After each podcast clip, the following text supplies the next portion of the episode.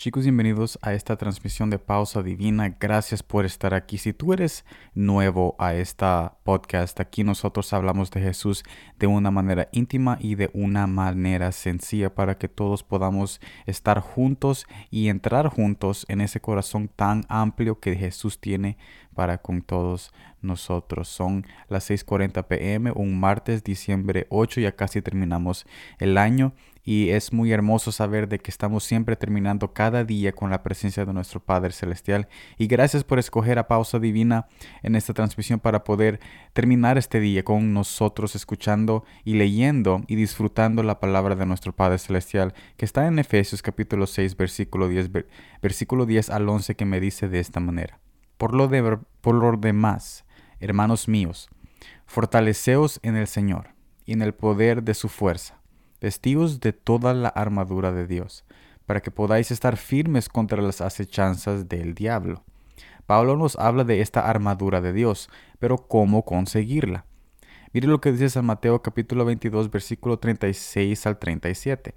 Maestro, ¿cuál es el gran mandamiento en la ley? Jesús le dijo, amarás al Señor, tu Dios, con todo tu corazón y con toda tu alma y con toda tu mente es necesario generar ese amor a Dios llegando a su presencia. Solamente así podemos tener lo siguiente. Efesios capítulo 6 versículo 14 al 17 describe esa armadura que nosotros comenzamos a leer en el primer pasaje. Miren lo que dice.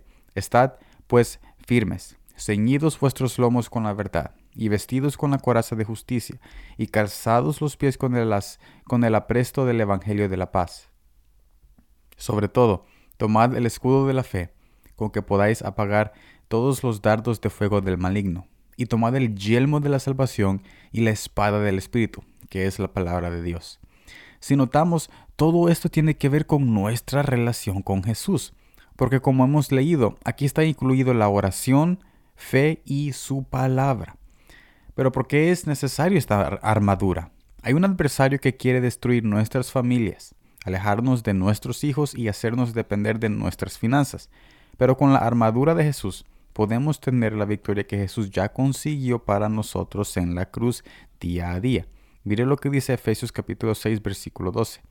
Porque no tenemos lucha contra sangre y carne, sino contra principados, contra potestades, contra los gobernadores de las tinieblas de este siglo, contra huestes espirituales de, la, de maldad en las regiones celestes. Ahora, este mensaje es una invitación que Jesús nos está diciendo a todos los que están escuchándome en este momento. Esta armadura no es para personas seleccionadas. Así como nosotros aquí escogemos o somos seleccionados cuando vamos a esos campamentos para ir a, la guerra de los Estados Unidos y ser parte de la milicia o ser parte de la Navy. Hay que pasar un examen, hay que pasar muchas cosas para ver que sí somos calificados. Pero en este caso, todos pueden tener esta armadura, todos pueden ser parte de este gobierno que Jesús pronto traerá a la tierra y que actualmente está actuando en nosotros a través de su Espíritu Santo. Todos podemos ser parte de su reino, de su gobernancia,